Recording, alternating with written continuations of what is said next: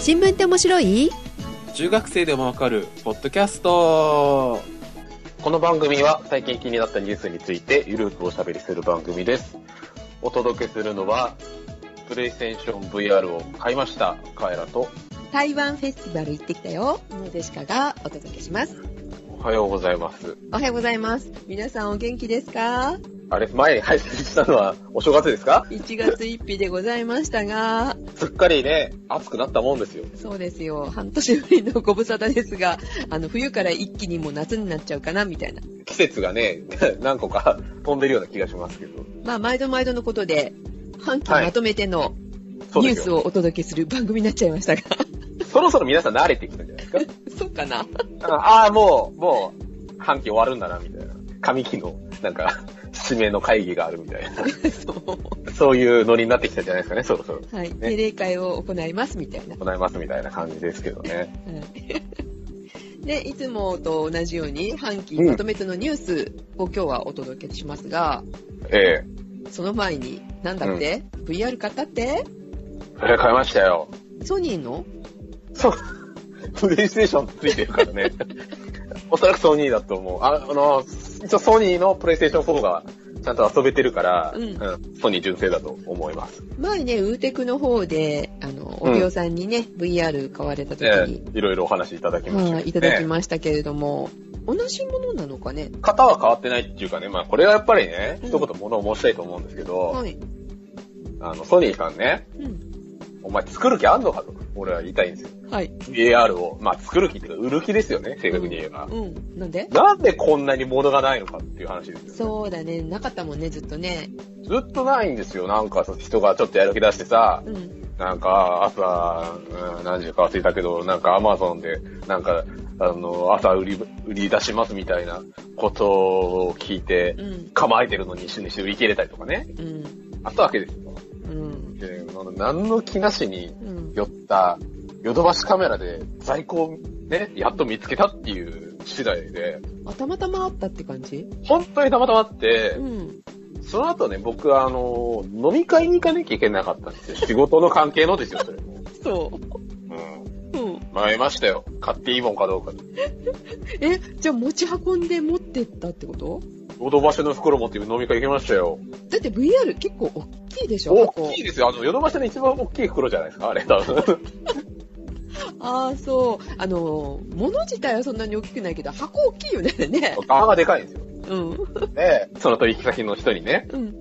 何持ってるんですかって言われて、いや、VR 買ったんですよ、みたいな話をしつつね。うん。ちょっと耐え難きを耐えて、うんややっと手に入れて、うん今遊んでるんですよ。でもあの、あれじゃない仕事先の人もすごい興味津々だったじゃない？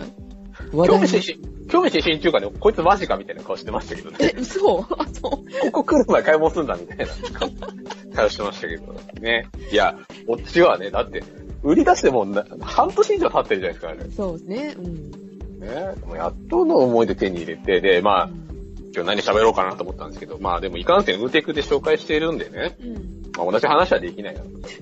そう。で、あ、ちゃんとね、うん。収録のために新しいネタを1個用意したんですよ、VR のために。もう、シューティングコントローラーを買ったんですよ。え、何それ？いわゆるガンコンってやつです。わかんない。ガンコントローラー。あの、こうね、VR のうん。周辺機器で、うん。銃の形をしたコントローラーが新発売になったんで。で、まあ、トリガーとかがついててう、ん。まあ実際に構えると画面の中でも、そのキャラクターが銃を構えて、引き金引くと弾が出るっていうそれシューティングゲームにしか使えないみたいな感じ？基本は。で、まあ一応その、まあ銃の格好をしてるんですけど、トリガーと、あと、左手と右手置くときそれぞれ、あの、普通のジョイスティックの、っていうか、普通のコントローラー、プレイステーションうん。のについてるボタンがくっついてるんですけど、うん。でね、一応ローンチソフトのファーポイントって、パワーポイントじゃないですよ。ファーポイントっていう、パパワーポイント、はい。っていうゲームを買ったんですけどねう、ん。これね、めちゃんこ楽しいですよ。え、どういうゲームです？なんか宇宙船ぶっ壊れて、うん。なんか風みたいなところにこう放り込まれて、うん。変な、なんか雲みたいのがいっぱい襲ってくる中はそれをね、こう銃で撃ってこう、サバイバルするみたいなゲームなんですけど、まあ SF 系ですよ、ジャンルとしてはう。ん。うん。うん。もうね、すごいの。すごいの。あ、そ会話がもう貧困ですけどう。、ね、何、何がすごいの？まあ、あの、VR のそのね、その、没入感というか、リアルさはもう、ビオさんのおっしゃってる通りなんですけど、うん。か、身、身一つでなんか火星みたいなのが放り込まれたみたいな感じなんですよ、もうもう見渡す限り。うんうんうん。で、その銃のコントローラーを画面に向けると、ちゃんと自分が構えてるのと同じ方向にこう銃が向くわけですよ。うんうんうん。で、まあそこまではね、あの、ファミコンとかとも一緒なんですけど、うん画面の中の銃のね、まあ、いわゆるレティクルっていうか、あの、照準器が、まあ、なんていうの光学式のドットサイトってわかります？まあ、こう、斜めに覗くと、十字がちゃんと見えないタイプの照準けど、がね、ちゃんと斜めに見ると照準がずれるんですよ。ちゃんと、あの、エアガンとか撃つときみたいにまっすぐ構えないと当たんないんですよ。ちゃんとだから VR のそのメガネのところとその銃の位置っていうかちゃんと計算されてるってこと、全部計算されてて、うん、もう必死ですよね。なんか、雲みたいなのがブワー来るんですよ。じゃあ本当にさ周りに物があったら大変だね、大変ですよ。とかね、今の問題はね、まあ、おびおさんもおっしゃってましたけど、うん、家が狭いね。もうね、すぐなんか当たるんです。まあ、こっちはもう、もうね、あの、知らない星でもう必死なんで、うん、まあ、気分的にはもうあれですよね。なんだっけ、あの、虫がいっぱい襲ってくる映画。あ、そう、スターシップトゥルーパーズ。ああいう気分でもうなんかもう、なんかとりあえずもう引き金でぶっ放してるみたいな。でも、もう周りには洗濯物とか干してあって、ガシャンみたいな。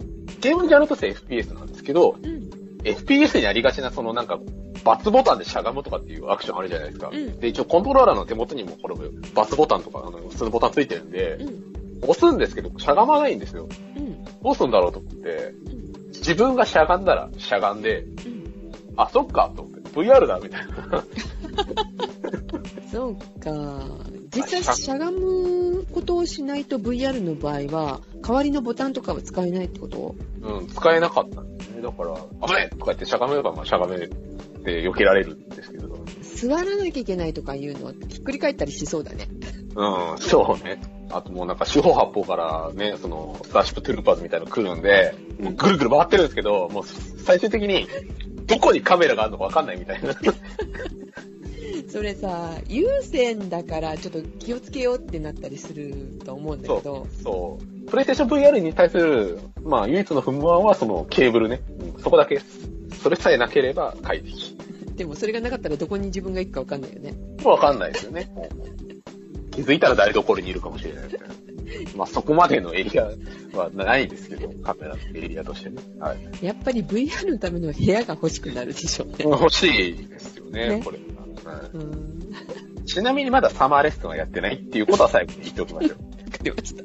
そっちには走ってないのね。はい、言ってないですね。ちょっとやっぱり、まだ、まあ、一目ないんですけどう、ん。一目を気にしますよね。そうですか。はい、まだちょっと思い切れてない。うん。でも、変えてよかったね。いやよかったですよ。だから改めてソニーさんに言いますけどう、ん。売る気があるんなら作れと。それさ、任天堂も言えることじゃない？スイッチもないないって言われてさ。いや、でもまだなんかその誠意が見えるじゃないですか、任天堂。なんか、ごめん、うんいっぱい作るからみたいなこと言ってるじゃないですか。あー、そうね。いやしないじゃないですか、奴ら。うん。でもあの、ファミコン？はい。あの手のひらサイズなのファミコン。うん。あれも結局はなかったじゃない？ああ、なんか品薄でしたよね。うん。そしたらスーファミが出るっていう話だしね。うん。こっちかみたいな。なかなか面白い皆さん、戦略を練りつつ売ってるのかなって思っちゃいますね。ちょっと腕っぽかったね。はい。はい。はい。そんな、まあ、あと、まあ、いろいろ、まだ言いたいことあるんで、ウーテクで喋ります。ははい。はい。では、ウーテクでお待ちしてます。い。で、ジシカさんの方は、た台湾。台湾フェスティバル？うん。が、えっ、と、上野の恩賜公園、上野ですか？上野でございまして。へええ。ーそれはたまたま東京に行くときに台湾フェスがあるっていうのを、えー、Facebook で知って行ってきたんですけどね。うん。うん。まあ、例によってあの、講談聞きに。まあ、幼児といえば、それですよね。そうなんですね。最近寄せばっかり行ってますからね。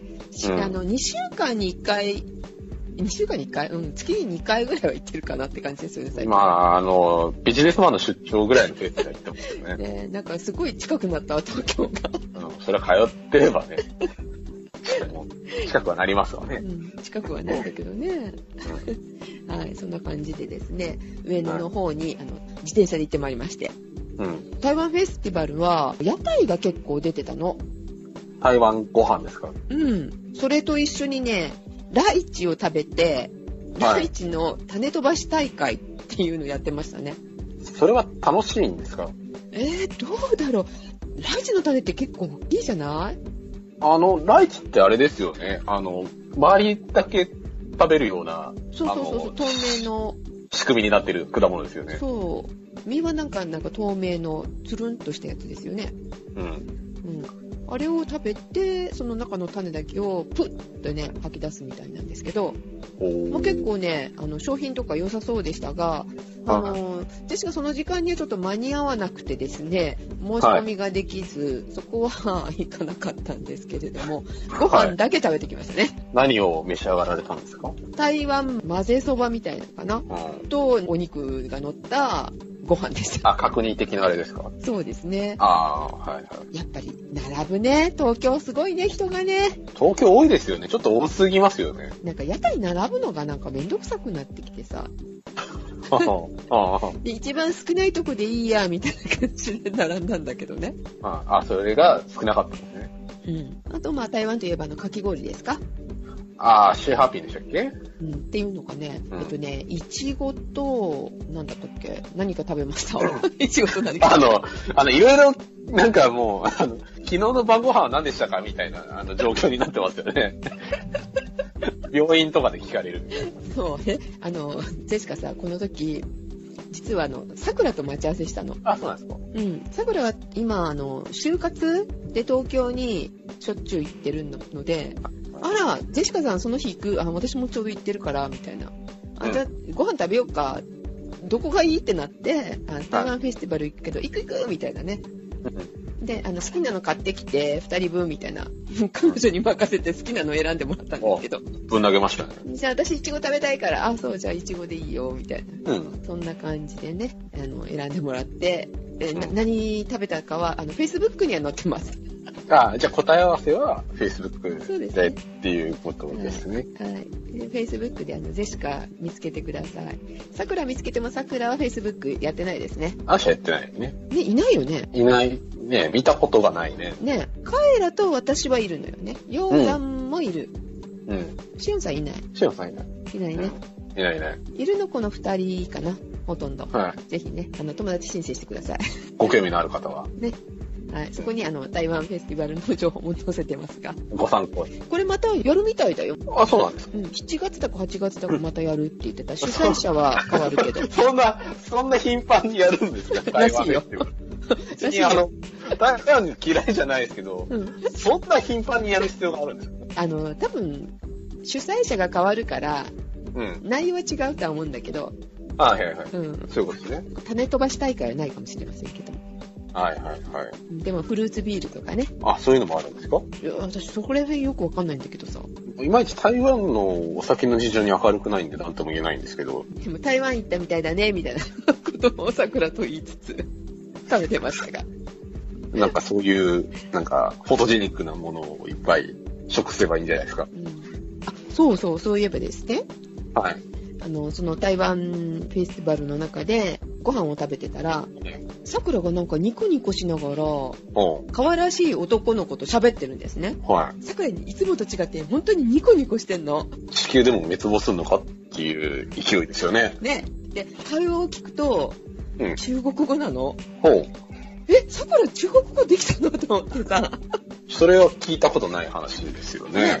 一方的に男の子が喋ってるのよ。うん。で、桜はニコニコ笑って聞いてるだけで喋ってないっていう。ああ、一方的に言われてるってそう。そうそうそう。で、じゃあね、バイバイみたいな感じで桜は離れてったんですが、うん。結局会話は成立してなかったと思います。あ、一方的になんか喋りかけられてたっていう。結局はチラシをもらってたみたいなのね、お店の。あお店の人だったんですね。うん。だけど、台湾語で話しかけるって、台湾語っていうかね、中国語で話しかけるってさ、うん。相手を見るよね。だいたい日本人が多いから、日本語がわからなかったら、そんなにずっと中国語で喋り続けないでしょう。そうね、その日本人の人を呼び入れないといけないから、日本語で、ね話しかけますよね。ね、片言でね。その後、まあ、あの、上野の、えっと、アメ横の方にちょっと遊びに行ったっていうかあの、買い物に行ったんですけど、うんそしたら、そのお男の子がまたいたの。で、男の子が、あーっていう顔してさ、あ、さっきの人だ。うん。え、な、またナンパかと思ったらさ、うん。そこでまた呼び込みをしてたみたい。あの、桜その後ですね、日本語で、あー、このお店どこなの？あの、食べに来たよって言言ったんだけど、相手、きょとんとした顔してましたね、日本語で話しかけたの？あ、それは多分、あの、中国語圏の人だと思われてたんですね。そうだと思います。ああ、なるほどね。ね、桜さんね、あの、同胞だと思われたんだねって言ってね。ああ、まあ、ちなみに僕もうん、ちょいちょいありますよね。台湾？中国語の場合もあるんですけど、はい。もうちょっと南なんじゃないかなっていう言葉で話しかけられるパターンはありますよね。あ、南方系ですか？南方がやっぱ来てますよね。濃いもんね、カエラくんね。そうなんですよ。わかるわ。桜もわかるよね。中国系に。あっていう。あ、そうね。あの、ちょっと北の、あ、でも台湾南だな。けど、うん。なんかそういう感じはする。するよね。う。うんやっぱグローバルな感じでね。ん。なん、何のことかよくわかんないですけど。はい。はい。ということで、本題ですけど。はいまあ、冒頭もお伝えした通り、はい。例によって、半期のまとめです。はい。あんなことがあったなって思いながら聞いてください。はーい。えー、1月、配信をした頃ですよ。そうですね。何があったっけ ?1 月ね。まあちょっとこれあの、まあいわゆるまとめサイトに上がってた記事を拾ってきてはいるんですけれども、はい。えー、1月の1日、うん。グダグダ紅白がツイッタートレンド入り。ん何それ？前回紅白、要するに2016年末にやってた紅白歌合戦、が非常にグダグダだったと。えー、なんかね、見なかったな。今年じゃなかった、去年の末は。確か。なんかすげえバタバタしてる印象がありましたね。なんか突然 VTR 切れたりとか。あ、そうなの？はい。で、なんか尺調整にタモリとマツコは、なんか寸劇をやるみたいな、え ーそういう構成だったと記憶しています。あ、そうですか。はい。そなんかタモリとマツコがずっとなんか、あの、夫婦の役で出てきた。ははい。そんな紅白でしたね。あ、はい。はい。いきなりすごいニュースのまとめだな。はい。はい。あとですうね、んアパホテルの本が中国でネット炎上したと。え、何それ？あの、アパホテル泊まったことはありますか？ないです。ないですか？うん。まあ、いろんな言い方をするとは思うんですけど、割と気な臭いというか、香ばしい感じの本が客席に置いてあるんですね、アパホテル。うん。例えばどんな内容かっていうと、南京大虐殺だとか、うん。ああの、慰安婦問題はありませんでしたみたいなことが書いてある本なんですよ。あ、そうなの？うん。っていうのがあってう、ん。まあ中国でこれは何なんだみたいな話になり、うん。あなんかアジア大会組織委員会がこれはちょっとよろしくないからっていうのをホテルから撤去しなさいとかですね、そういう話にもなって。えーそれ、中国のアパホテルがっていうことじゃなくて、日本に置いてある、国内はやっぱホテルですよね。そうしなんだそれって感じですけどね。あの、それって話なんですけど、まあ個人的な話をすると、うん。出張でアパホテルに泊まった時は、コンビニでビールを買ってきて、うん。ビールを飲みながらその本を読んで、んなわけねえだろっていう遊びをするのが好きです。そう。はい。実際そういうのが置いてたわけね。まあ、創業者、まあ、あの、派手なおばさんの趣味なのか、あの旦那さんの趣味なのかよくわかんないですけど、置いてありますね。うんまあ、でも置いてあるのは勝手だよね。読まなきゃいいだけの話でさ。まあね、ね。とは思うんですけどね。うんえーと、あとですね、1月はイギリスが EU から離脱しますよっていうのを、まあ、改めて表明をしたりとかですとか、ね、あったんですけど、やっぱり一番大きい話題はですね、はい。アメリカ、えートランプ大統領がいよいよ大統領に就任したと。大変だったよ、この頃。てんやわんやですよ。ね。てんやわんやだなとかって、こうね、あの、肘つきながらテレビを見ているぐらいの感じだったんですけどう、ん。実はあのメールをいただいてまして、そうなんですよね。はい。えーご紹介いたします。はい。1月の23日にいただいておりますね。ありがとうございます。桜ジオの皆さん、こんにちは。少年 Z と申します。こんにちは。こんにちは。新聞って面白いで、トランプ大統領誕生について話してもらえばありがたいです。うん。さくらさんやカエラさん、新聞を読んでいる若者が、トランプ大統領のアメリカをどう捉えているのか、どう思っているのか知りたいのです。はい。私は今のところ、対岸の火事、いつまで続くかわからないけれど、なので、不謹慎ですが、ワクワク感を持って見守っています。はい。だって、メキシコ国境に万里の長城のように築かれた壁だとか、それを乗り越えようとする移民の群れとか、見てみたいと思いませんか？うん。うん、やっぱ、不謹慎ですかね。お忙しいでしょうが、iTune に落ちてくるのを霧のようになって待っています。はい。できれば、政権発足後100日以内で落としてくれればありがたいです。はい。では失礼します。追伸アニメ映画、この世界の片隅で見ましたか？まだ未見なら、ぜひ映画館での鑑賞をおすすめします。ということで、少年 Z さんでした。ありがとうございます。ありがとうございます。ごめんなさい、ちょっと約束はできなかったですね、このね。発足後100日以内じゃなかったね。うん。まあちょっと100日以上ですよね。100ちょっと経ったかな。うん、経ってますけど、うん。まあ、最初にあのトランプ大統領どんなことを、まあ、したいか、してきたかっていう話をね、うん。ちょっとしようと思うんですけど、はい。いくつか軸はあるんですけどう、ん。まあ、いわゆるその、ヘルスケア問題、あの、まあ、あの、オバマケア、医療保険制度うん、うん。あの、まあ、日本みたいにその、医療保険制度が、国がバックアップしている医療保険制度がないので、それをやろうって、まあ、オバマ大統領時代が言っていたのをう、ん。えっ、と、その名もはいらねえというので、それをひあの取り消したいとかですね。うん。あとはまあ、外交問題強気に出たりっていうところですよねう。ん。シリアにこう、でかい爆弾を落としてみたりとか、っていうのありましたし、日本海までちょっとこう、空母を出してみたりとかありましたよね。うん。で、あとまあ先ほどメールであった移民問題。ね。まあ壁を作りたいという話だったんですけど、まあ、壁自体のその建設予算の計上はなんか一回断念してるようですね、最近の動きで言うと。さすがに金がかかるっていうのと、あとやっぱりあの、メキシコに負担させるっていうのは、これはあの、斜め上すぎていいなと思ったんですけど、そうね。あの。ジャイアンを感じましたよね。あと移民問題で言うと、やっぱこれすごい話題だったなと思うのは、はい難民だとか、あとイスラム圏の、まあ、7カ国の、うんまあ、市民を対象に、うん。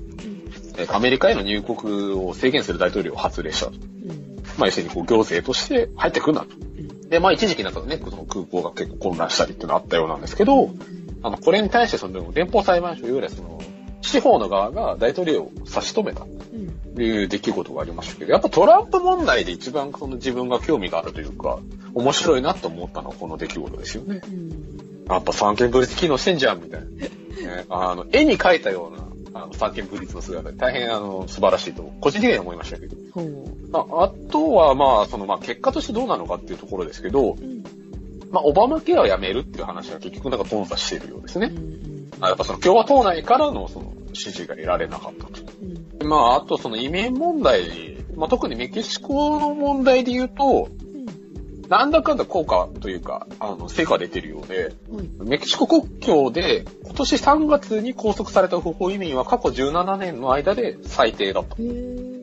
まあ、さすがにその取り締まりを強化するとか、うん。強制送還するとかっていう話が出てきたので、うん。多少牽制にはなってるようですね。うん。まあ、さすがに声がでかいだけのことはあるな。まあ、TPP から抜けたりとか、あとまあ、そのアメリカのその国内の市場経済というか、まあアメリカの国内のその企業を守るために、まあいろいろその規制をかけたりとかっていうようなことはやってるようなんですけど、先ほどの少年 Z さんからのメールの話で言うと、どう思われてますかっていう話ですよね。そうね。これはね、まあちょっと勉強不足なところもあるんですけど、はい。なかなかね、難しいなのは個人的に思っていて、というのが、このおじさんはうん。考えてるようで考えてないんじゃないのかなっていう結論に至ったんですよね、最近。ほまあいろんな、その、まあ調子のいいこと言ってるじゃないですかう。。うん。ね？なんか、爆弾を落とせば、ね、世界が平和になる的なこととか、ね、まあそれこそね、オバマケア物々とか言って、まあ結局頓挫しましたけど、いろいろやってるんですけど、まあもともとやっぱりその彼は、ね、よく言われるところですけど、まあ実業というか、あの、アメリカンドリーマーなね、ビジネスマンなので、うん。やっぱりその、そろばん弾いたりっていうところは非常に得意だと思うんですよ。うん。さすがにね、その組織回していくとかっていうところはいいと思うんですけど、ただね、そのせ政治家的なその感覚、感性とか、あとその、持ち合わせであろう政治哲学というか、うん。まあ考え方ですよね。うん。簡単に言えば。うん。こういう国にしたいとか、うん。こういうふうに思ってるので、こういうことはします。こういうことはしませんとか。っていうところが、考えてもわかんない。うん。それは僕がちょっと脳みそが足りてないのか、知識が足りてないのかっていうところはあるんですけど、実はあのじじいが考えてないからわかんないんじゃないかっていう結論になったんですよね。いろいろ、あの、ここ半年ぐらい考えてたんですけどね、メールもらってから。うん。岸川さん的には何かありますか？そこら辺で。私ね、全然わかんない。わかんない人だなって、あの、ツイッターで結構問題になってたりとかしてたじゃない？ああ、そうですね。これ、本当に、この人書いてるんじゃないだろうなって、最初からなんか、そういう風に思わせるような感じはあった。あ、ライターがいるってことですか、うん。で、この人作られてるのかなって。あ、その、ドナルド・トランプっていうキャラクターだった。そう。でさ、最近映画でさ、ブレイブワンっていうのを、あはいの録画してたやつをちょっと見直したんだけど、ジョディ・フォスターがあの復讐劇をするっていうね、はい。サスペンスものなんだけど、その中でさ、はい。あのジョディ・フォスターが処刑人みたいなことをやるんだけど、はい。周りが見てこの人悪い人だよねってでも罰せられないよねっていう人たちをこうやっつけていくんだけどさ。はい。その中に次はドナルド・トランプかなっていうセリフがあるの。ほう。あの、もう名指しなんですね、そこは。そう。それがね2000何年かな？5年ぐらいの映画かなこれ。あじゃあまだ実業家時代のドナルド・トランプっていうことなんですね。そう。あ2007年か。2007年公開ってなってますからねはだその頃からこその人ってこんなに悪かったの？い。まあ、ヒヒール、うん悪役レスラーみたいな 雰囲気するじゃないですか。そうでね、パワハラもひどかったみたいだし、セクハラもひどかったみたいなんだけど、うんあ、そういう人がなんで大統領になるのか不思議だなって思うんだけどさ。他にいなかったとかっていう。まあ、あのね、大統領選がちょこっと話したした記憶はありますけどね。うんあの、まあ実は得票数自体はクリントンの方が多かったとかってありますけど。うん、で昔からそういうふうに言われてきたってことは、あの、あんまり、なんか、あの、周りの評判とかも考えないし、うん。そういう計算はする人じゃなかったのかなって思うとさ、政治家に向いてるのかって思っちゃうよね。まあ、その道徳的な、あの、感情ができる 人じゃなさそうですよ。ね、なんかね。うん。何が起きるかわかんないだったからね。わかんないですよね。まあ、いつかバカやるんじゃねえかっていうのはみんなが思ってるところだと思うんですけど、うんまあそれがいつなのかっていうのか、あと何なのかっていうのはね、うんわかんないですけど、まあ、景気的にはもう、あれだね、ちょっと落ち着いちゃったね。い一時期なんかすごいトランプ景気みたいな感じで。そうですね、なんかありましたけど、なんかもうそれをすっかり成りやみっていうところですよね。まあ、そんなところなんですけど、少年 Z さんいかがでしょうか？う んそうね、きあの、桜が出られたらよかったんですけど、就活で今、ちょっと大変みたいなので、声はちょっとかけてみましたが、無理みたいな感じでしたので、ごめんなさいって感じですが。まあ、海の向こうより明日のおまんまが大事という。まあ、あとは、あの、この世界の片隅での話もありますけど、ああ、映画ね。うん。映画、どうしましょう？おまけで話をしましょうかね、こそうですね。あのね、少年 Z さんにメールをいただいてからちょっと見に行ったんですよ、僕は。偉い偉いでしょ？カエラ偉いじゃん。豆なんだけど、収録はしないっていう。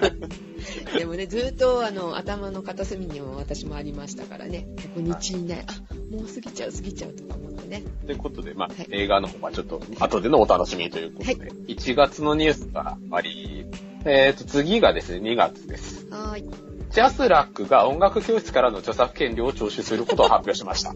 あったね今も実は揉めてますけど、うん、言ってる言ってる、あの、ヤマハだっけの音楽教室がなんとかっていうのが、そうですね今月もありましたからね、ニュースに載ってましたが。まあ、どういう話かっていうと、その音楽教室で使う、えー楽曲、うん。まあ、あのみんなでこの曲を聴きましょうとか、っていうものに対しても著作権料が発生するので、うん金を払えと ふざけるなって感じだよ。話なんですけどね。はい本当に、あのー最近はすっかり私も丸くなったなっていうのはやっぱりこう日々こう感じているところなんですけど、うん本当にジャスラックに対しては腹立ってるっていうところが あるので、なかなかのもんだと思います。はい。はい、まあでもまあね、あの実際にこう、あれですよね、訴訟を起こすって話なので、ね、あの、司法がどういう判断を下すのかっていうところはやっぱこう、一つ見ものかなっていうところでありますね。えー、続いて、まあなんかどっかの、どっかの女優さんがですね、こう出家をしたとかっていうのがあれば2月なんですけど、それより大変なのが、北朝鮮のあの、長男ですね。キム・ジョンナムさんね。マサオって書く人ですよね。うんうんが、えーと、マレーシアで暗殺されるというのが2月でございます。はい結構あの、国際社会的に見てですね、うん散々こんなあのなんかミサイルとかぶっ飛ばされた割に、あいついいやつだったよなみたいな感じで、あの盛り上がってる日本人はちょっと、ね、いろいろ驚いてる人たちがいるんだろうなと思ってます。続いては、プレミアムフライデー、初実施。ごめん、笑っちゃったけど。ありますかプライプレミアムフライデーは？うんそれ美味しいの？って感じでね。はい。やっぱりそうですよね。うん。毎月末の金曜日は、仕事を、えー、15時、3時に切り上げて、例えば飲みに行ったりとか映画館行ったりとかして、その消費をね、盛り上げましょうという話ですよ。もう半年ぐらい経ちましたけど、ね、根付かないよね、みたいな感じですね。気づかないですよね。何なのっていう話です。もう3時に終わるんだったらさっさと家に帰ります、みたいな感じですね。消費しないよ。うん、そうですよ。知ったことかった。はいあと、2月はそのヤマト運輸、いわゆる宅急便はい。のあのサービスを抜本的に見直しましょうっていう話が出てきたところですね。ああ、料金も上がりましたよね。そう値上げしたりだとか、あとその、時間指定をもう少しその枠として、こう時間に幅を持たせようん。うとか、あの、再配達の時間も短くしましょうっていうところで、うん。まあ結局その昨今のそのインターネット通販の利用者数が増えてるので、うん。もうヤマト運輸的にももう限界です。うん。この時だったっけ？アマゾンとの契約も切っちゃったのは。でしたっけ？んあれ？んヤマトは切ってないんじゃないですかヤマト切ってないんだっけ？佐川じゃないですか切ったの佐賀を切ったんでしたっけ？今結構でも、日本郵便の方が配ってきてますよね、アマゾン。ああ、なるほどね。うん。実際あの、自分自身もいっぱい頼んでるんで、うん。まあ、そりゃ増えてるよねっていうところが正直なところだし、うん。やっぱりちゃんとそれを声を上げてね、あの、もう無理ですって言ったのは偉いんじゃないのかなと。そう破綻するからね、そんなことやってたらね、本当にね。やっぱりね、日本のインフラの一つですから、やっぱりそれはね、消費者的にもうん。バックアップはしてあげないとねっていうのはちょっと思いましたけど。うん。えー、あと2月。はい。獣フレンズ。ケモフレ。すごいいっぱいが流行っていた2月です。はい。ご覧になりましたか？見ましたよ、もちろん。あ、本当ですかうん。帯尾さん効果ですね、これ。あそうですね私も見ましたけど。キャラクターは何がお好きですか？すごいっていう子。サーバルキャット。うん。あの子が一番やっぱり可愛いかな。あ、まあ主人公格ですよね。うん。そうですか。私は土の子が好きです。よくわかんない。出てきたっけ、そんな子。出てきたじゃないですか。い一本あったじゃないですか。土の子杯が。なんかあの、なんか迷路みたいなところでひたすらブチ切れてるっていうあいつです。いたいた。あれが好きです。お好きな方はいらっしゃるでしょうかいたらメールをください。はい。半年後に読みます。えー、2月は以上です。はい。3月、3月、えー、任天堂スイッチ発売。乳搾り。買ったんですよね。うん。さすが。私はね、VR を買ったんで買ってないんですけど。だってもうすぐあの、スプラトゥーン始まるもの。そっか、スプラトゥーン勢ですもんね。私は、あの、知り合いのうん。子供がはい。買ってもらったのをうん。セットアップするっていう役目を果たしましなんだそれ。た。なんのこっちゃよくわかんないですけど、はい。そういうことをしました。はい。まあでもなんかちょっとハードウェア的には楽しいですね。あの、ガチャガチャってなる感じがいいなって思いました。うん。でも多分私その、3月か4月頃に使ったっきり、充電も切れてると思います。稼働率が低い。じゃあ、スプラトゥーンが出るために買ったから、まだ出てないからね。スプラトゥーンが出てこないとしょうがないですもんね。あと、まあ、水素水とか日本アカデミー賞でシンゴジラが、シンゴジラと、あと、先ほどのこの世界の片隅にが、えー、まあ、最優秀賞、最優秀アニメ賞になりましたという話題もあります。あと、先ほどもちょっと話題に出てきた北朝鮮がなんかこう、やたらとミサイル撃ち始めたのが3月ぐらい。ああ、そっか。今もね、あの、うん J アラート、うんミサイルが来たらどう避難するかみたいなことをね、やってますけど、ニュースで言ってますが。なんかあれなかなか世紀末な雰囲気ですよね。まあ冷戦の時とかってあったのかもしれないですけど、うん。ミサイルが飛んできたらどうすればいいかっていう、あの、情報をし紹介ししているサイトのアクセス数がすごい増えたりとかしてるようですね。えー、国が持ってるホームページですけど。いや、笑い事じゃなくてさ、ん届くような ミサイル開発されたら、うん。本気で逃げないと、逃げないとっていうかどうしたらいいかっていうのは知っている人と知ってない人は、そのね、うん。生死の分かれ目かもしれないもんね。そうですね。うん。まあ、とりあえず伏せろっていうことは書いてありました。伏せろ。伏せて、あと、うん。見るな。目やられますか？光ですか？そうです。うーん。あとは、まあ、地下に入るなり、屋内に入るなりと。まあそうでしょうね。まあ、そうですよね、みたいなところではあるんですけど。うんはい。えーあと3月、森友学園。あの、理事長が、いちいち、意味っちいっていうね。まだ続いておりますね、これもね、ニュースね。そう。何が悪いんだかなんかもうよくわかんなくなってきたんですけど、うんまあ一言で言えばその補助金を不正に申請したっていうのが、うんまあ詰まるところではあるんですけど、その話もありました。はい。なんかもうこれもうあえて紹介しないです。はい。はい。あとまあ豊洲問題もこの頃に盛り上がってますね。はい。えまあまあ食品衛生大事なんですけどね、もう立てちゃった以上は使うしかないんじゃねえのかって思うのは個人的なあの気持ちです。はい。あとですね、まあ個人的に気になった話題2つほど。えー最高裁判所が警察による令状なしの GPS 操作は違憲であるという判決を下しました。えー本人の意思に反して私的な領域に、えー侵入されないとした憲法保障に違反します。うん。警察側は立候操作の補助手段だと訴えていましたよ。うん。まあ、そりゃ違うでしょうよ、尾行とはって いう当たり前の判決を出してくれたっていうのは、でもまあでも判決が出たってことは、結構ね、重要なことだと思いますけど。あと、まあ道徳教科書の検定問題で、文部科学省の検定教科書の中で、はい。まあいろいろそのなんかこう事例集が出てくるようですね。あの道徳の教科書って。あの、こんな人がこんなことをして、あの、こういうところが素晴らしいですみたいな。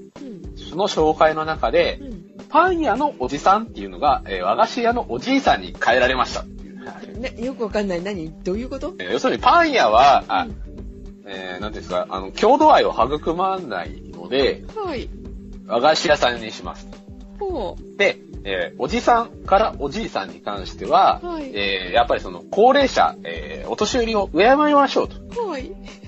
はい。っていうところで、パン屋のおじさんが和菓子屋のおじいさんになりました。よくわからないですけど、そうですか？まあ、クソくらいっていう感じなんですけど。本当だね。パン屋がね、郷土愛を育まないってどういう話だと思うんですけど、意味がわからないですね。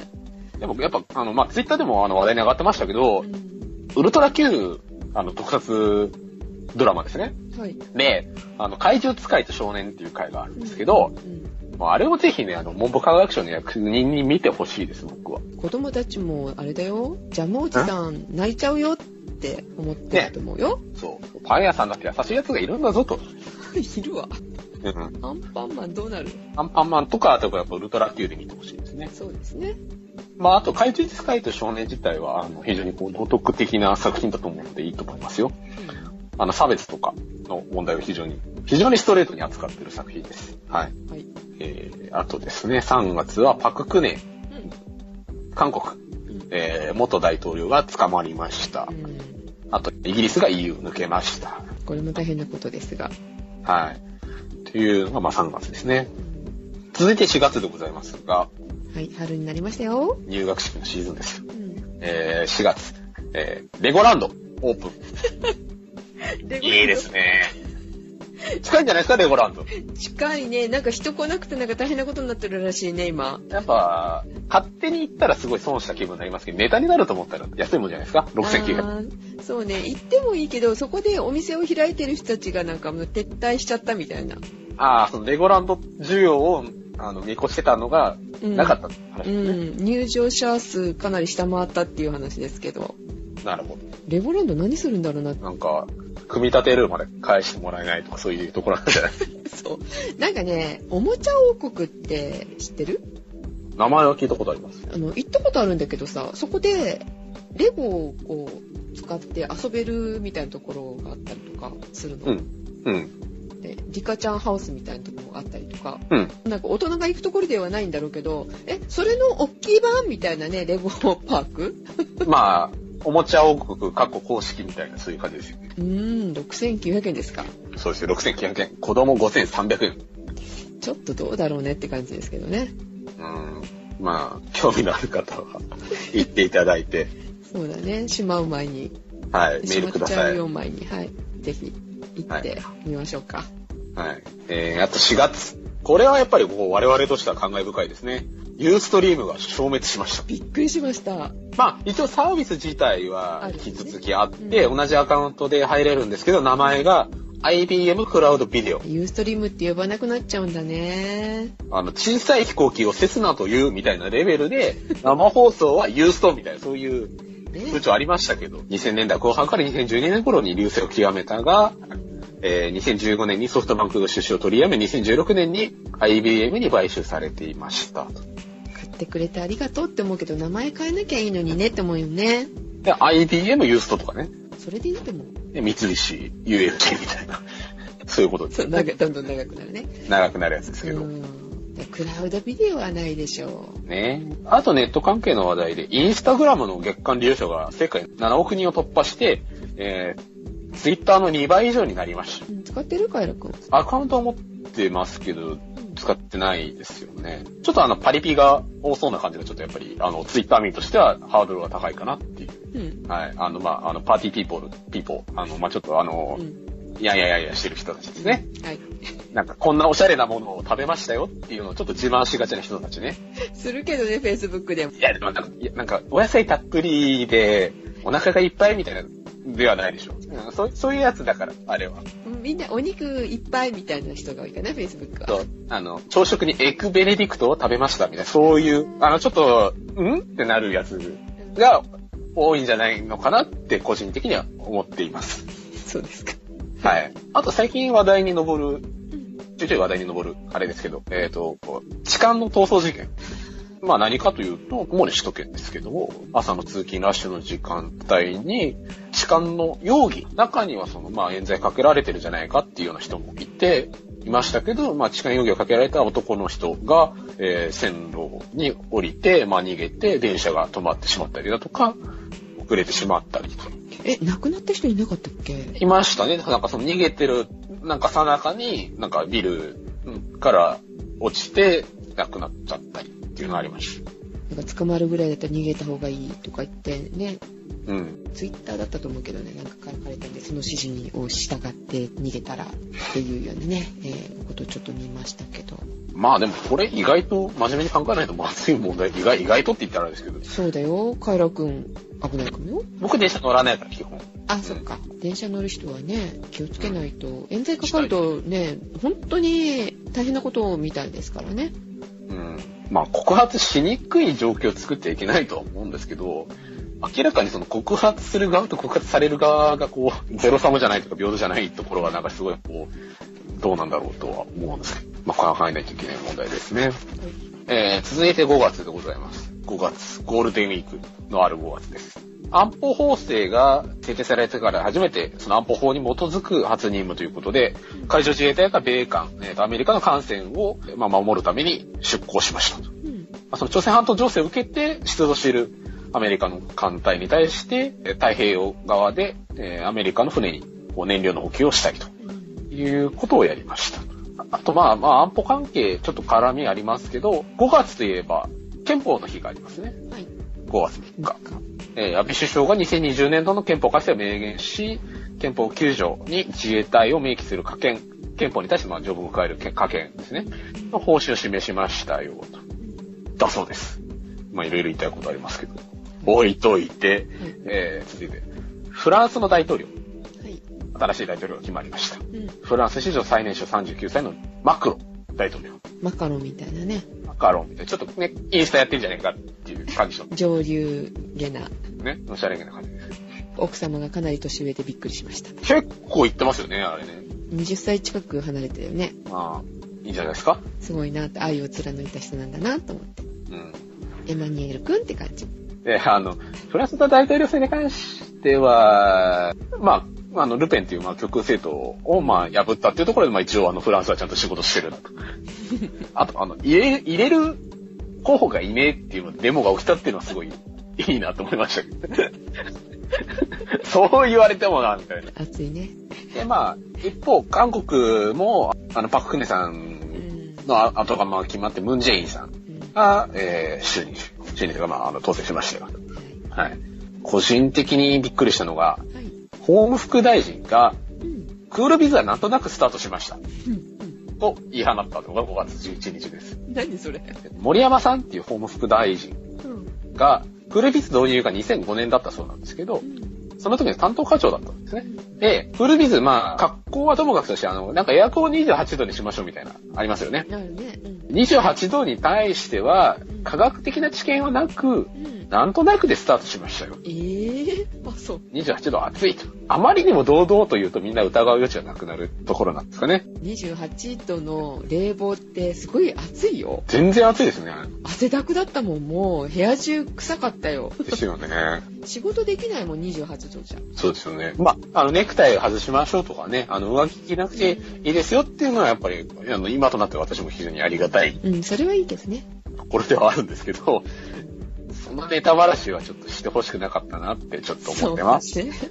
はい。科学的知見がないって。なんとなく。なんとなくかよって。あとですね、カールが販売縮小。それにつけてもおやつは、カカールですか？はいで。すかカはい。ールおじさんね。東日本から完全撤退、西日本でも2種類以外、なんでしたっけ？なんかあの、いわゆるあの、普通のチーズ味チーズととカレーかな？カレーですかね。うん。以外はやめちゃいますよ。うん。なくなった東京は？まだちょっと見かけますよ。でもなんかあの、スーパーに行ったら、あの、残り2袋しかないカールをなんかこう、奪い合いのようになんか買い漁る、こう、人民を目撃しましたけどね。そう。はい。はいなくなるとなるとね、みんなね、買うよね。まあ私も買っちゃいましたけど。うん。ジェシカも久しぶりに買ったよ。でも一応、まあ言い訳をしとくと僕はなんとなくカールが食べたい、なんかスナック菓子食べたいなと思うとカールをあの買う習性がありました。まあ、カールね、手が汚れなかったらいいかなって感じがするけどね。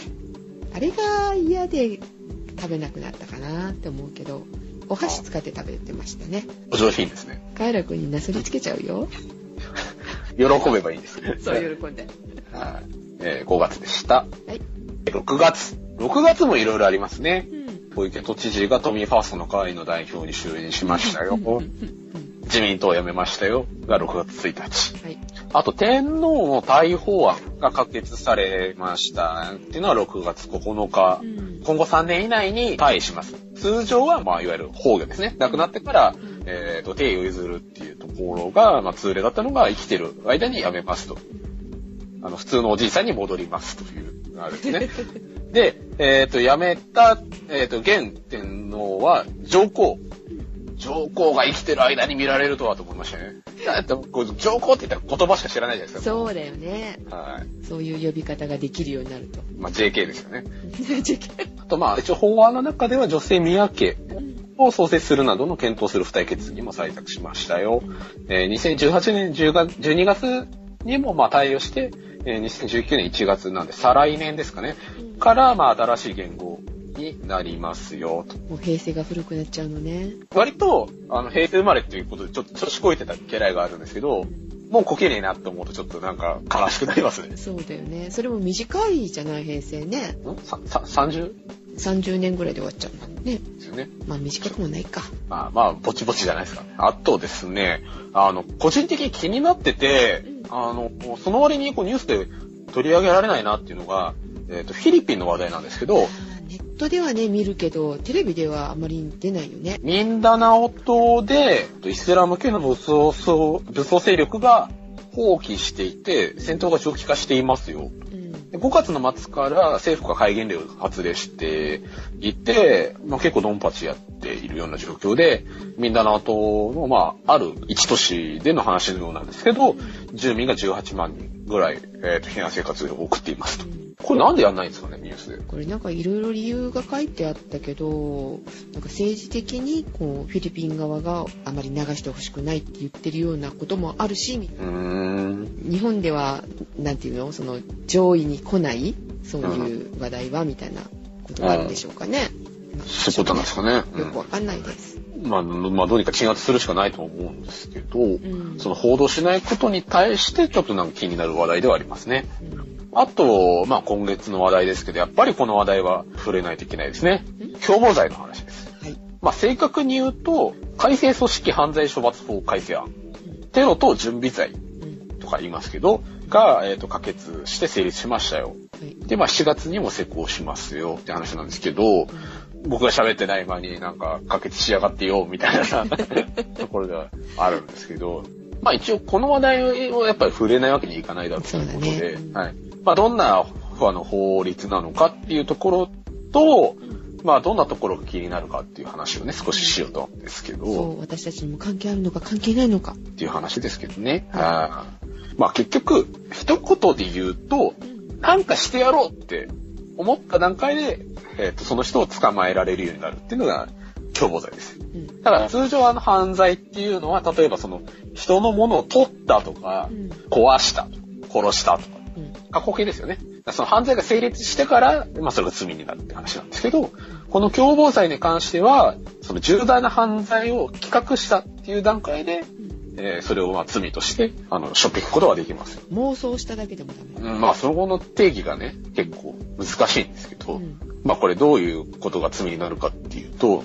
重大な犯罪を起とした、企画した組織的犯罪集団を対象にしてます。で、重大な犯罪っていうのは、長期4年以上の授与を剥奪する刑、またはこれより重い刑を課することができる犯罪を構成する行為。うんだからまあ、あの、その字の通りですけど、重い罪をなんか犯そうとした場合。で、組織的犯罪集団っていうのが、えー3人以上のものからなる組織された集団であって、一定の期間存在しています。うんで、かつ、金銭的利益、なんかお金をもらうとか、うん物質的利益なんかもらう。うんを直接または間接に得るため、一つか二つ以上の重大な犯罪か、まあ、えっ、と、この法律に従って定められる犯罪を行うことを目的として一体一体として行動する人たちのことを組織的犯罪集団。お金が絡まなかったらいいのか。いろいろあるんですよ、これが。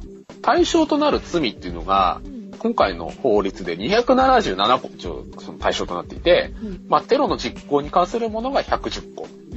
うん。あと薬物が29個。人身に関する搾取28。うんその他資金が101。司法妨害が9。なんでまあイメージとしては、例えば、なんか凶器を買うためにはい。金を下ろしたとか、うん。ハイジャックをするために飛行機を予約した。うん。あとその爆弾を仕掛けてやろうとかっていうので、その場所を下見に行ったっていう段階で共謀罪になるということらしいんですけどね。うん。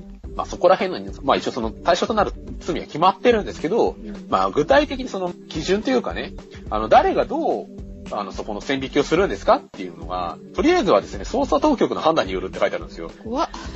っていうところがね、それは突っ込み受けるでしょうよっていう、ゆえの質なんですけど。もう疑われたら、まあ、もうダメってことだね、これね。そうですね。まあ、法律に対してその、まあ、必要性があると主張しているような人、まあ、あの、これは適法であると言っている人たちに関しては、まあ、組織的犯罪集団が対象であるので、あの、一般的な人は、あの、対象になりませんよとか、っていう言い方はしてるんですけどね。うん。一応。うん。で、まあ、なんでこれを今やんなきゃいけないの？法律を決める必要があるのかっていう話なんですけど、オリンピック、はい、そうです。もうすぐだもんね。なんだかんだ3年後です。なんかオリンピックを招致してた時にはですね、あの、世界一安全とか言ってたんですけど、結局いるんかいみたいな話えをちょっとしたくはなるんですけど、一応これに対するカウンタートークもあって、うん。あの、昨今の国際情勢を鑑みと。うん。あの、まあ、最近ね、イギリスとかフランスなんかもうなんか、またテロなのみたいな状況じゃないですか。そうですね。で、まあ、IS 関係、まあ、そのイスラム武装勢力は、まあ、フィリピンを大暴れしてるしっていうところで、やっぱりそういう、あの、犠牲者が出る前に、こうしたあの犯罪を、まあ、未然に防げないといけないですよという、まあ、お題目が一つ。あとですね、まあ、主だった理由というか、これがあるんで、この今回のその法律を改正しないといけませんよっていうのが、えっ、と、国際条約の批准に伴いところなんですね。うん。で、国際組織犯罪防止条約っていうのがありまして、はい。まあ略称で TOC なんていう言い方をしますが、うん。えっ、と、2000年に国連総会で採択されて2003年から発行していますよ。で、この、えっと条約を批准するために、えー共謀罪を設定しないといけませんよというのが一応、主なお題目です。うん。で、どんな、あの、えっ、と、条約かっていうと、えっ、と、国際的な組織犯罪に対処するために国際協力をしましょうよと。で、あの、各国が国際組織犯罪に対して、えっ、と、まあ、協調して対処するために、その、犯罪行為っていうのをお互いに共通化しましょうよ。うん。そのお互いにその国、条約に加入している国同士の犯罪人の引き渡しだとか、あの、捜査を協力、あの、できるようにしましょううん。という条約なんですけど、まあ、その中で、一応この条約のその主な目的が、マフィアによる薬物だとか銃の犯罪の取り締まりが目的だそうなんですね。で、まあ、例えばそのマフィアがそのなんか、なんか銃を多分、仕入れるためのなんか資金源をこう確保しようとしてるとかっていう話だと、しょってきますよという内容らしいんですけど、あれと、テロ関係あんのっていうそうだね。で、なんかそのテロ等とか方をしてるんですけど。まあっていうところも突っ込みどころがあって、うん反対してる人たちにとっては、まあ要するにこの条約を盾にして結局そういう法律作りたいんでしょっていうような言われ方をしてます。うんで、えっ、と、一応この条約自体は、まあ反対派のこう、急先鋒であるあの民進党のホームページから引っ張ってきたんですけど、はい。それソースにしていいのかみたいな話はあるんですけど、一応その国連が出しているこの条約の立法ガイド、えーに関して言うと、その新しい犯罪の創設だとか、それを実施するのは各国に委ねられてますよと。だからその、これをあの批准するためには新しくこういう法律を作りなさいとは言っていませんと。うんなので、これをことさらね、あの、荒立てて、あの、言う必要はないでしょ？と。利用したのかしらって思っちゃうね、これ聞くとね。思っちゃうけどね。で、ちなみに、この条約を締結するために共謀罪を新しく作った国は、ノルウェーとブルガリアえ、何ですと？だけって書いてあるんですね。アジアはないの？他には。えー、なんか、な、な、なの？って話です。まあ、委ねられてるので作りましたよっていうのはそれまでなんでしょうけど。うん、なんはいかあれかと思ったら、なんかハーグ条約的な日本もやらなきゃいけないみたいなね。まあ一応、まあ、日本もそういうことをやらない、まあ、やまあ、任せられてるので、うんあの、こういうことをあの遂行するためにこの法律を作りますっていうこと自体は、まあ、間違ったことではないと思うんですけど、うんまあ、どうなのって言われていることの一つ。うんっていうのが、まあ、その、あの、今回の共謀罪というか、あの、組織犯罪の、に対するその、法律の改正案の、まあ、中身うんですけど、個人的に、はい。この法律に対して言うと、はい。まあ、そういう法律が必要性はあるとは思うんですよ。うん。中身はともかくね。うん。まあ何かしら、その、まあ最近のそのテロだとか、うんまあもちろんそのマフィアの問題もあるとは思うんですけど、あの、それがね、その不十分であればなんかそのパッチを当てなきゃいけないっていうのはあると思うんですけど、えーと、それが共謀罪なのっていうところが気になるっていうのがまず一個ですね。うんなんかその今の条約運動みたいな話ですけど、なんかその法律が立てなきゃいけないっていうそのロジックとして、論理として、えーなんかその不完全な部分は否めないかな。で、あと、もう一個、まあそれに関してもう一個言いたいのは、あの、法務大臣がいかんせんポンコツすぎるっていうところですね。このね、法律を、あの、こういう理由で作りたいのでっていうスピーチをしなきゃいけない法務大臣が、早速ですね、参考人を立てて代わりに説明させる。まあ、法務大臣がさせたかどうかっていう話はあるんですけど、要するに、あの、この人には説明する力がないんで、あの、代理の人にさせますみたいな状況になっちゃったわけですよ。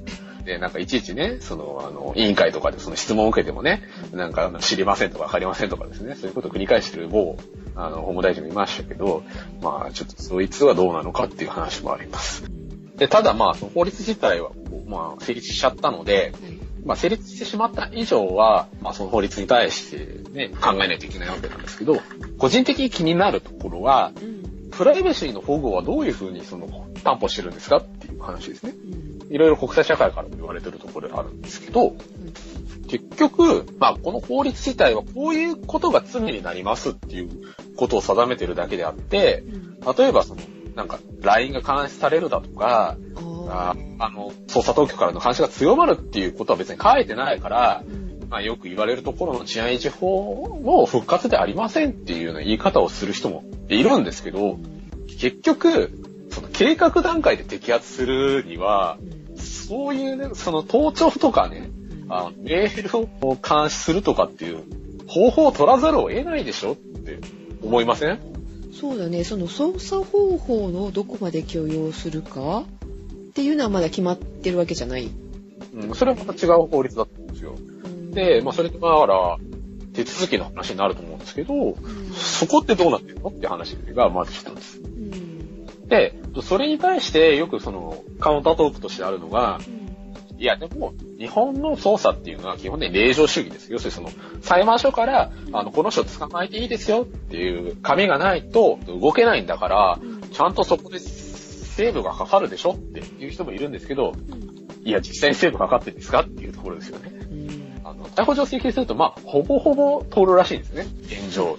らしいね。まあ、裁判官だってね、まあ、いっぱい書類も溜まってるから、なんとなく反抗してるのかもしれないし、あと、まあ、これは、あの、ラジオで聞いた話ですけど、まあ、元裁判官の人が言ってたのかな？幼かったことによって、なんか起きちゃった場合、誰が責任取るのって話になるじゃないですか。はい。ね、そういう、こう、官僚的な、その、辛さ。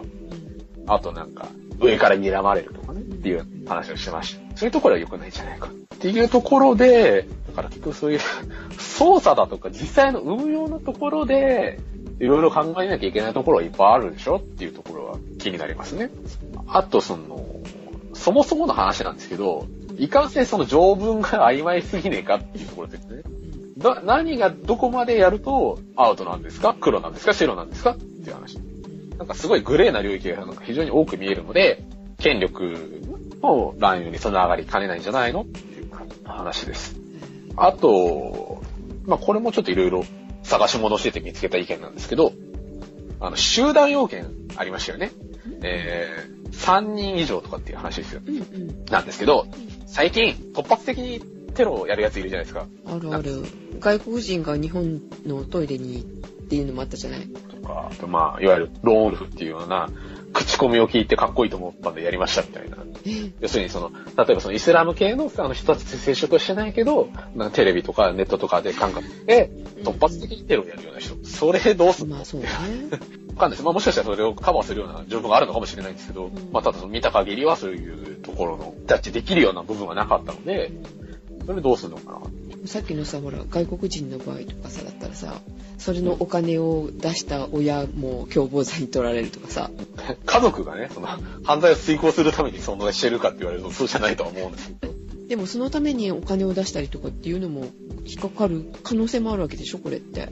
可能性はありますよね。で、ただお母さんとしては、いや、息子が日本に行きたいって言ってたからって言っても、いや、そういうことがあったに違いないという、その、ね、息子のその、なんか、あの、思想に感化されてたんだ、この親は、みたいなことをね、捜査当局が言ってしまえばそれで終わりなんじゃないかとかって思うじゃないですか。ね。っていうところなんか爪の甘さがすごいいっぱいあるような気がするんですよね。で、あの、その対象となる罪がね、277個もある割に30時間もね、あの、議論したから OK ですとかっていうやつもいるんですけど、足りるわけないじゃん、つって。ねそうじゃないですか。十分に論議したので、とかって言ってる人もいましたけど、んなわけねえよって、純粋に思うじゃないですか。その中身がいい悪い別にしてですよ。もちろんお互いにね、足を引っ張り合うやつがいてね、30時間をこう有効に使いませんでしたっていう話もあるかもしれないですけど、割り算してじゃあ1個あたり何分だよみたいな 話になって、なんかそういう、そういうその与党側の議会運営にも非常に問題があると思いましたし、法律の中身として不完全な部分もあるし、実際にそれをどう使っていくのかっていうところもよくわかんないし、ところが懸念なのかなって。だからことさら、あの、個人としてはですよ、なんか治安維持法が復活するとか、あとこれは戦争に向かってるとかっていう言い方は、したくはないというか、ね、しても信憑性が得られないと思うので、そういう言い方しないですけど、まあただなんか疑問に思う、さっき言ったようなね、ところはいっぱいあるなとは思います。こんなに簡単に決まっちゃダメだよって感じだね。そこに尽きると思うんですけどね。っていうのが、今年の上期でございました。まああんまりいいニュースはなかったわね。まあでも、マコさんなんか結婚したりとかになりましたからね。あ、ありましたね、そういえば。はい。旦那がすげえなって思いますね。年離れてないんですよ、あんまり。私と。そうだよね。そこ行くみたいなのありました。そんな話題もありつつですけど、まあ、ね、あの、今年の下期がどうなるかっていうところではありますけど、明るいニュースに期待しましょう。そうですね。ということで、えーお届けしましたが、カエラと、ジェシカでした。えーそれでは皆さん、いってらっしゃい。いってらっしゃい。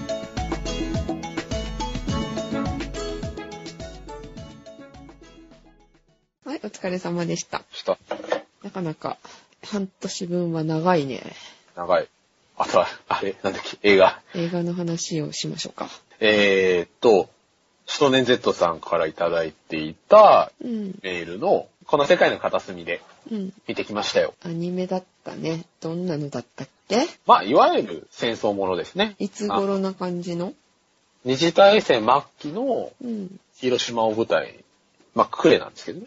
主人公が女の子なんですけど、うん。名前が変わって、ノンっていう名前になったあの人ですね。うん。ノーネンですね。ノーネンレが声優やってるんですけど、うん。ね、アニメ映画としてはね、まあ、ありだとは思うんですよ。うん。まあ絵も綺麗だし、うん。まあ、話の起承転結自体も、まあ、割とはっきりしてるので、うん。いいんじゃないのかなと。あとは、あの、やっぱり、ノーネン・レーナーが、まあ、いることによって成立してる映画ですね。うん。あの、主人公がね、うん。まあ、ドジっ子なんですよ。言ってみれば。あ、そのまんまじゃない。そう、なんか、いつもなんか、ええーとか言ってるようなうん。